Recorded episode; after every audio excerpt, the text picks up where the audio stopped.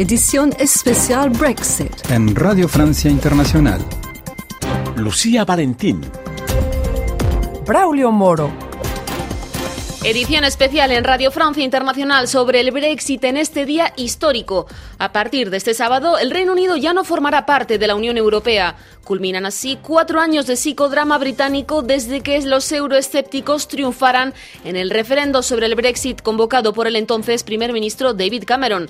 Braulio Moro, buenos días. Buenos días, Lucía. Buenos días a todos. Efectivamente, este viernes es el último día de la Unión Europea de los 28. Reino Unido, uno de los países con más peso en Europa, se despide después de 47 años en el bloque.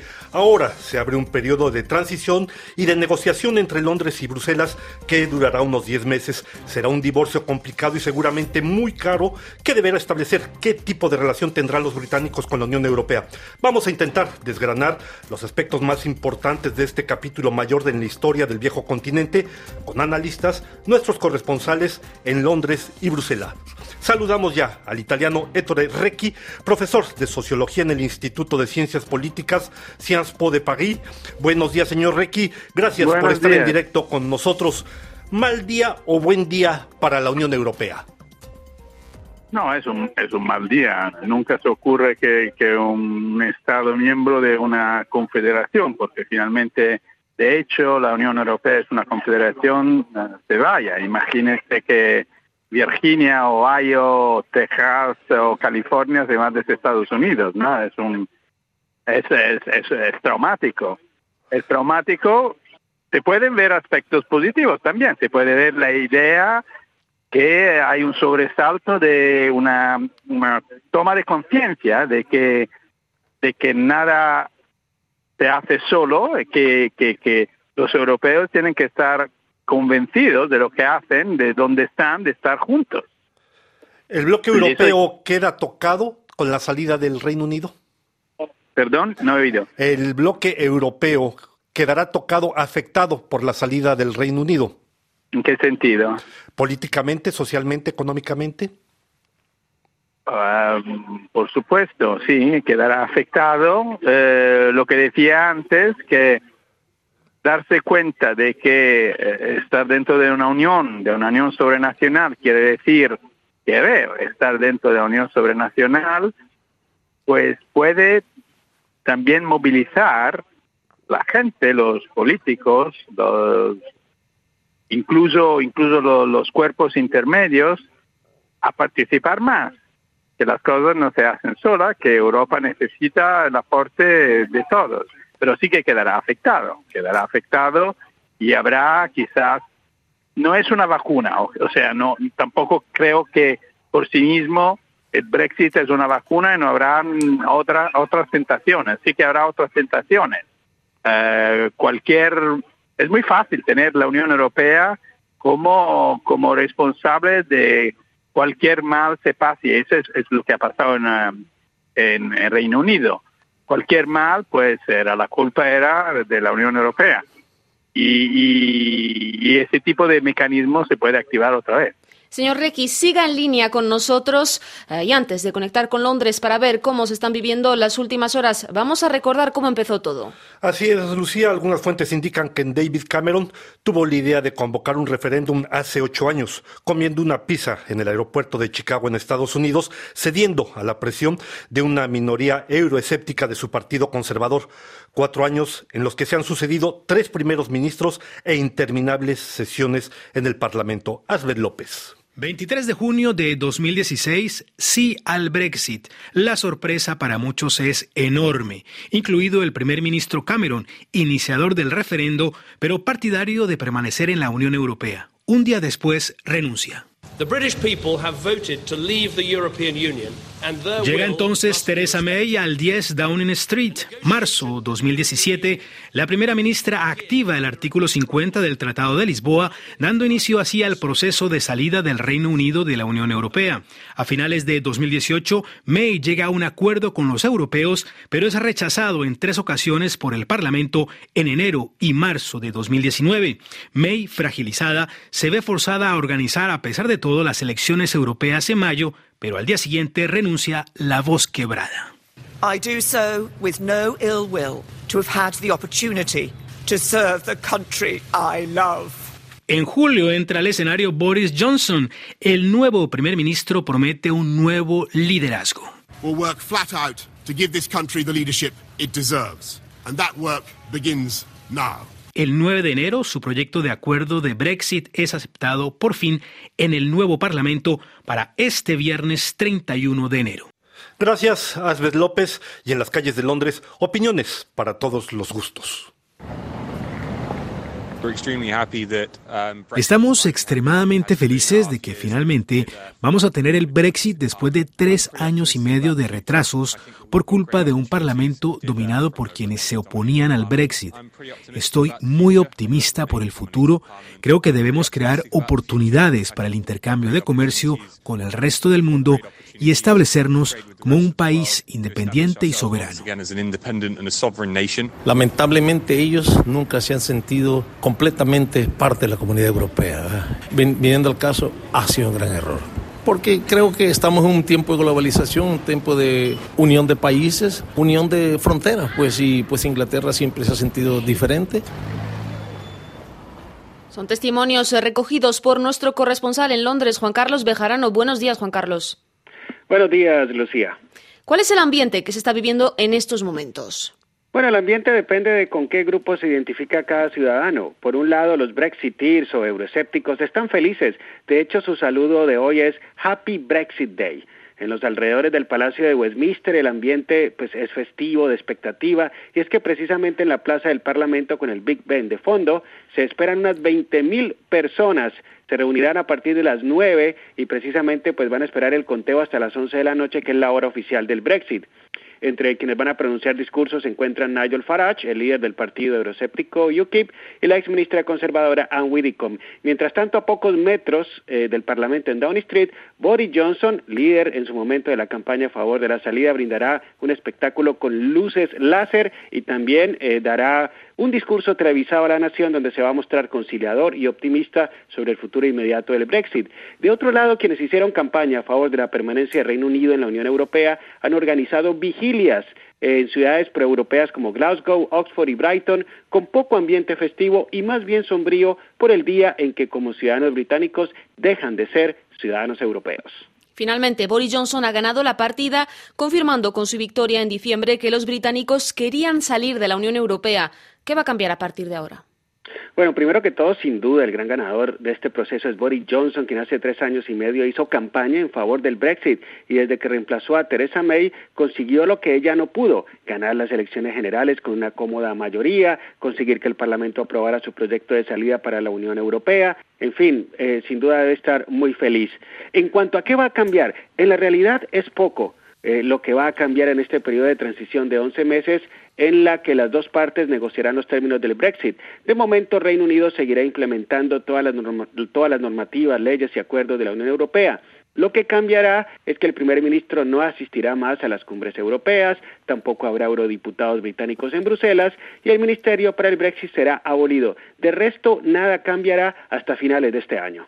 Gracias, Juan Carlos Bejarano, allá en Londres y acá en París. Héctor Requi, en línea también para analizar esta jornada. El euroscepticismo ha ido ganando terreno en Europa sin llegar al extremo británico. Hay cada vez más partidos antieuropeos.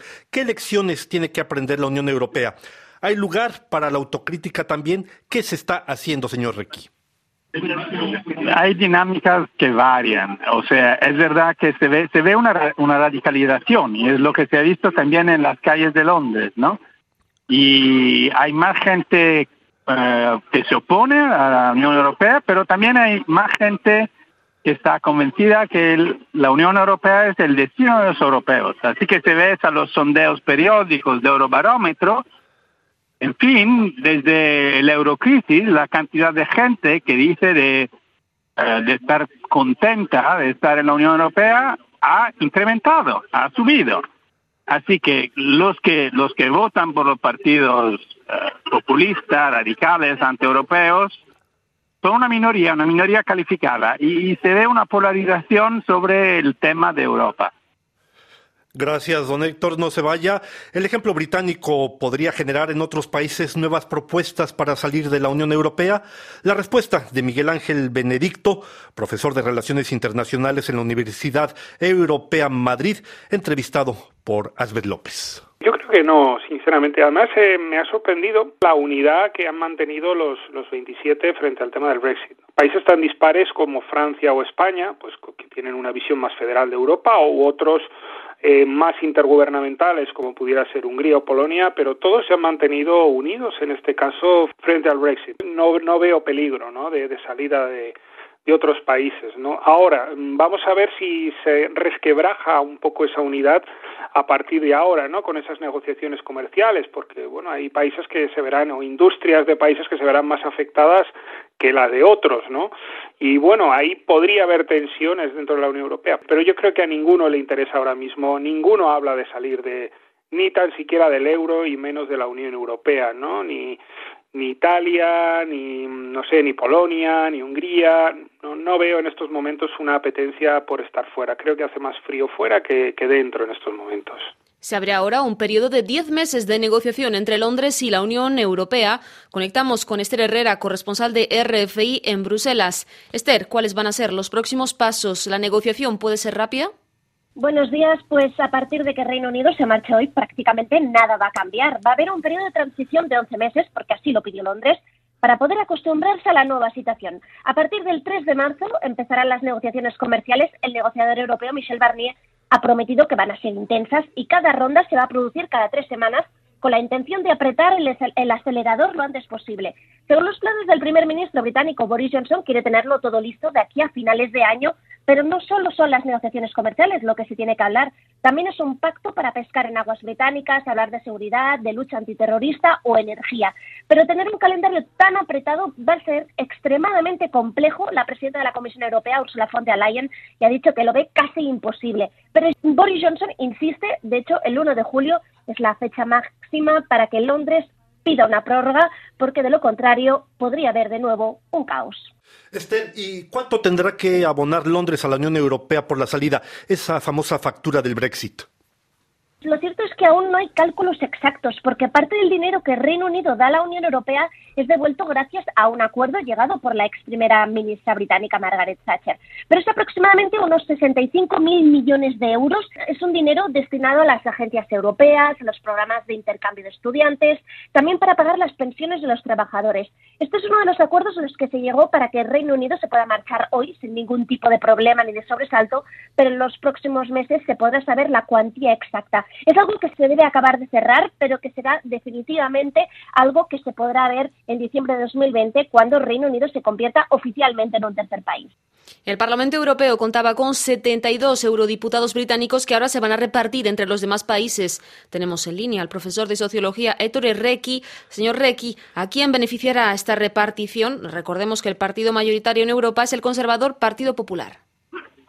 Eh, de hecho, no se van, una parte de estos 72 se van, 46 se van. El, tamaño de la, del Parlamento Europeo va a reducirse de 751 a 705 diputados. Y los uh, veinte y tantos que, que, que, quedan, que hay que añadir, uh, van a, ir de mayoría a España, Francia, cinco cada uno, Italia tres y uno cada uno para países más pequeños. Y van a elegirse los que han llegado los primeros de, no, de, los que no han sido elegidos en las últimas elecciones. Y eso varía de país en país. Por ejemplo, en España se reparten de manera bastante egalitaria y en Italia son tres diputados de la derecha, y al final el Partido Popular sale un poco ganando y, los, los, verdes eh, salen un poco perdiendo. Pero eso no va a cambiar los equilibrios eh, dentro del Parlamento. Muchas gracias, Ettore Recchi, profesor de Sociología en Sciences Po París, por haber estado en directo en este día histórico para Reino Unido y también para la Unión Europea. Edición especial Brexit en Radio Francia Internacional. El Brexit tendrá consecuencias políticas y económicas. Así es, Lucía, a nivel interno ya empieza a haber un movimiento tectónico en territorios como Irlanda del Norte y Escocia. El SNP, que gobierna la región, y su líder Nicole Sturgeon ya han pedido un segundo referéndum de independencia porque quieren tomar parte de la Unión, formar parte de la Unión Europea. Hace seis años ganó el no, porque su independencia suponía la salida del bloque. Analiza este sismo interno el profesor de Economía Política del King's College de Londres, Andrés Mejía, al micrófono de Aida Palau. Nicola Sturgeon del SNP de, Escocia ha empezado a tomar ya eh, como la, la, iniciativa para hacer una separación.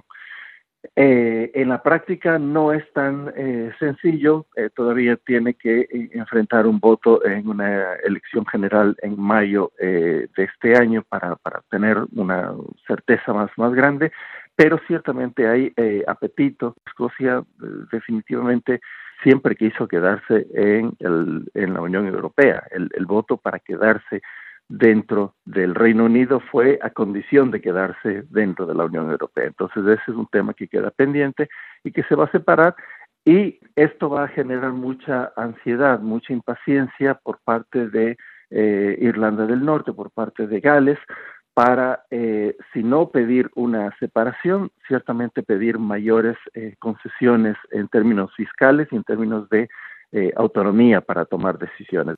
Era el profesor de Economía Política del King's College de Londres, Andrés Mejía, entrevistado por Aida Palau. Y hasta aquí esta edición especial Brexit en la sintonía de Radio Francia Internacional. Braulio Moro. Así es, Lucía. Gracias a todos aquellos que nos han seguido. Gracias a nuestros técnicos, Vanessa Loazó y Joel detrás de la consola. A nuestros corresponsales Juan Carlos Bejarano y Esther Herrera. Y sobre todo, sigan aquí en la sintonía de Radio Francia Internacional. Brought to mind should old acquaintance be forgot in the day